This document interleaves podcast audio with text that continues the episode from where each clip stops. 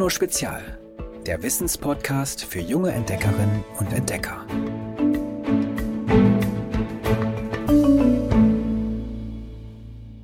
Hallo, ihr Adventswichte. Na, kennt ihr dieses Geräusch?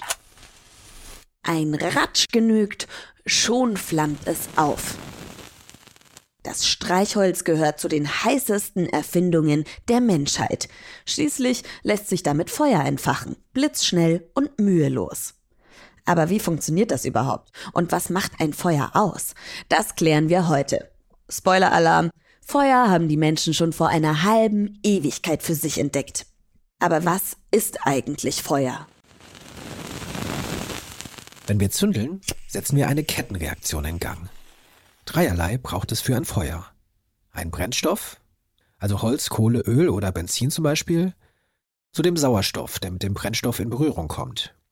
Und schließlich Wärme, ein Funken oder eine Flamme etwa, die das Feuer in Gang setzt und entzündet. Dann geht's los. Der Begriff Feuer beschreibt einen sogenannten Oxidationsprozess. Dieses komplizierte Wort bedeutet, es findet eine chemische Reaktion statt, bei dem sich der Sauerstoff der Luft mit dem Kohlenstoff des Brennstoffs verbindet. Dabei entstehen A. Wärme, B. Licht und C. Verbrennungsrückstände, etwa Kohlendioxid und Wasser. Zusammengefasst also Feuer. Je mehr Sauerstoff vorhanden ist, desto höher ist die Temperatur in einem Feuer. Sie hängt aber auch vom Brennstoff ab. Mit bis zu 800 Grad Celsius ist ein Feuer, das einzig mit Papier entfacht wird, vergleichsweise kühl. Beim Verbrennen von Holz oder Holzkohle liegen die Temperaturen bei bis zu 1200 Grad Celsius. Heute ist es kinderleicht Feuer zu machen. Streichholz aus der Schachtel holen, ratsch, fertig. Aber wie funktioniert diese heiße menschliche Erfindung, das Streichholz? Dazu sollten wir uns das Hölzchen mal genauer anschauen oder besser gesagt seinen Kopf. Der enthält nämlich die chemischen Stoffe Kaliumchlorat und Schwefel. Sie ergeben die sogenannte Zündmasse. Deren Gegenstück ist die Reibefläche auf der Schachtel. Die besteht aus Glaspulver und rotem Phosphor. Ratschen wir den Streichholzkopf über die Reibefläche, reagiert ein bisschen Phosphor mit dem Kaliumchlorat der Zündmasse. Eine Flamme lodert auf und setzt zuerst den Schwefel und dann das Holz in Brand. Pure Chemie also. Bis dieser Feuertrick aber fehlerfrei funktioniert hat, hat es einige Erfinder mit unterschiedlichen zündenden Ideen und einer Menge Glück gebraucht. Da war zum Beispiel der Hamburger Apotheker mit dem passenden Namen Henning Brandt im Jahr 1669. Eigentlich wollte er gar keine Streichhölzer erfinden. Er hat davon geträumt, Gold herzustellen. Und zwar aus Urin. Dafür hat er Pipi mit Holzkohle verkocht. So lange, bis das Wasser aus dem Sud verdampft ist und eine weiße Paste übrig geblieben ist. Von Gold war da zwar keine Spur, aber die wachsartige Masse hat im Dunkeln geglüht. Henning Brandt hatte weißen Phosphor gewonnen. Ein Stoff, ohne den heute kaum ein Streichholz aufflammen würde.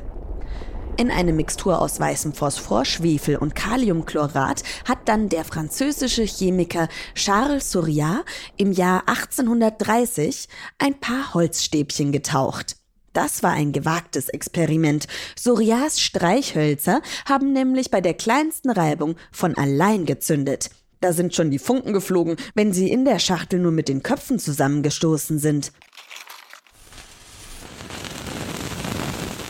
Noch dazu war der weiße Phosphor hochgiftig und hat später die Arbeiter in den Streichholzfabriken krank gemacht.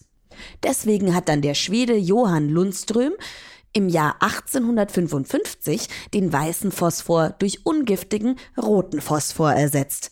Anders als alle anderen Streichholzhersteller hat Lundström noch dazu den Phosphor auch nicht in die Zündmasse gerührt, sondern ihn mit Glaspulver, Kohlenstaub und Leim vermengt. Auf Papier gestrichen hat dieser Mix eine schwarze Reibefläche ergeben und auf ihr und nur auf ihr haben sich die Streichhölzer entzünden lassen. Darum werden sie Sicherheitszündhölzer genannt und sind bis heute ein Verkaufsschlager. Um die 200 Millionen Stück produziert allein der Weltmarktführer Swedish Match pro Tag. Streichhölzer hatten unsere Vorfahren zwar noch keine, aber Feuer haben sie trotzdem gemacht. Die ältesten bekannten Feuerstellen sind rund eine Million Jahre alt. Eine eisige Ewigkeit muss vorher vergangen sein, bis das Feuer endlich die Kälte aus den Höhlen unserer Vorfahren verbannt hat.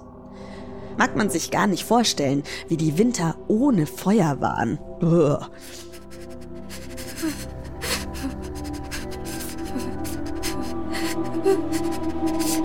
Wann es genau gelungen ist, das wärmende Wunder unter Kontrolle zu bringen, weiß niemand. Archäologinnen und Archäologen streiten darüber. Sicher ist aber, dass die Steinzeitmenschen vor ungefähr einer Million Jahren begannen, ihre Höhlen damit zu heizen. Ein Geniestreich. Die Erfindung Lagerfeuer ist bis heute ein Dauerbrenner. Gibt es irgendwas Cooleres, als vorm Lagerfeuer zu sitzen und die Wärme zu spüren, das Knistern zu hören? Ich habe erst letzte Woche vorm Feuer gesessen und das war so schön. Das macht sofort eine richtig gemütliche Stimmung.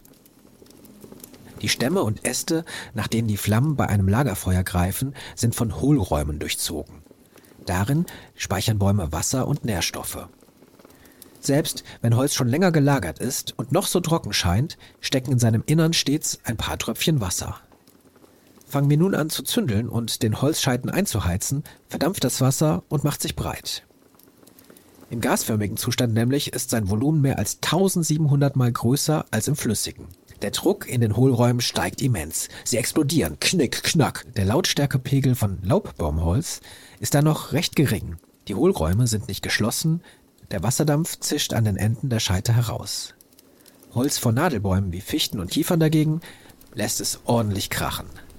Da knacken nicht nur die geschlossenen Wassergefäße, auch das klebrige Harz, das Bäume absondern, um zum Beispiel Wunden in der Rinde zu verschließen, knistert beim Feuern.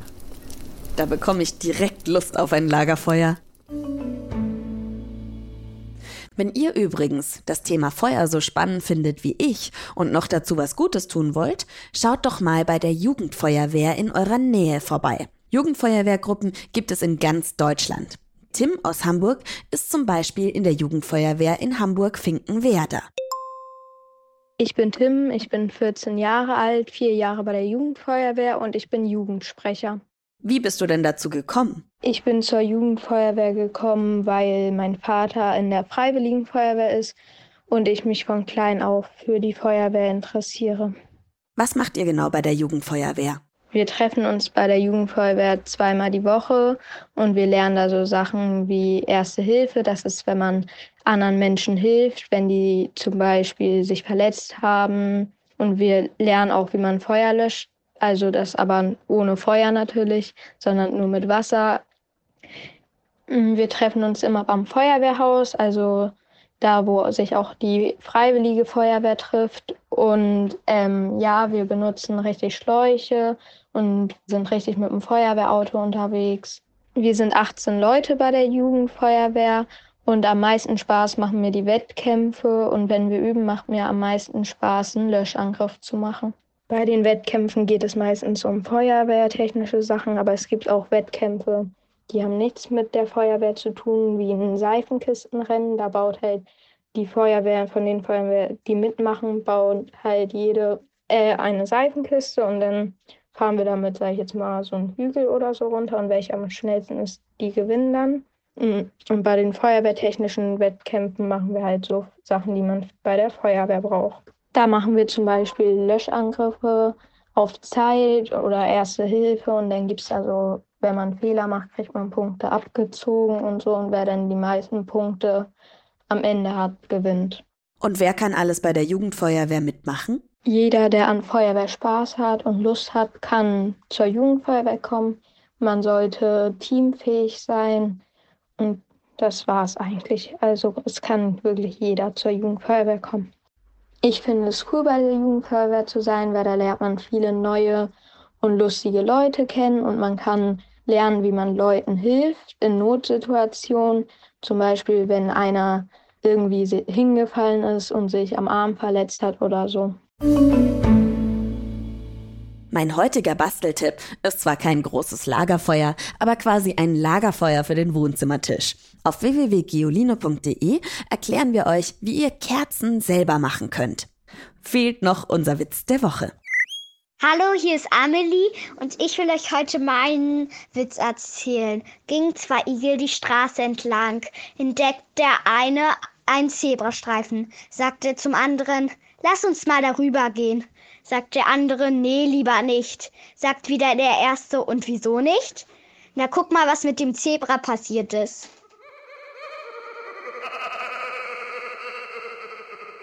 Ihr wollt auch dabei sein? Dann schickt mir doch auch euren Lieblingswitz. In der nächsten Folge sprechen wir über Wintersport. Wann wart ihr das letzte Mal Schlitten, Ski oder Snowboard fahren? Oder macht ihr vielleicht einen echt abgefahrenen Wintersport? Erzählt uns davon in einer Sprachnachricht und werdet Teil des Podcasts. Die Nummer findet ihr wie immer in der Folgenbeschreibung. Abonniert gerne diesen Podcast und schreibt uns eine Bewertung. Bis zum nächsten Mal. Tschüss! Noch mehr Geolino für zu Hause? Schaut einfach unter geolino.de slash spezial.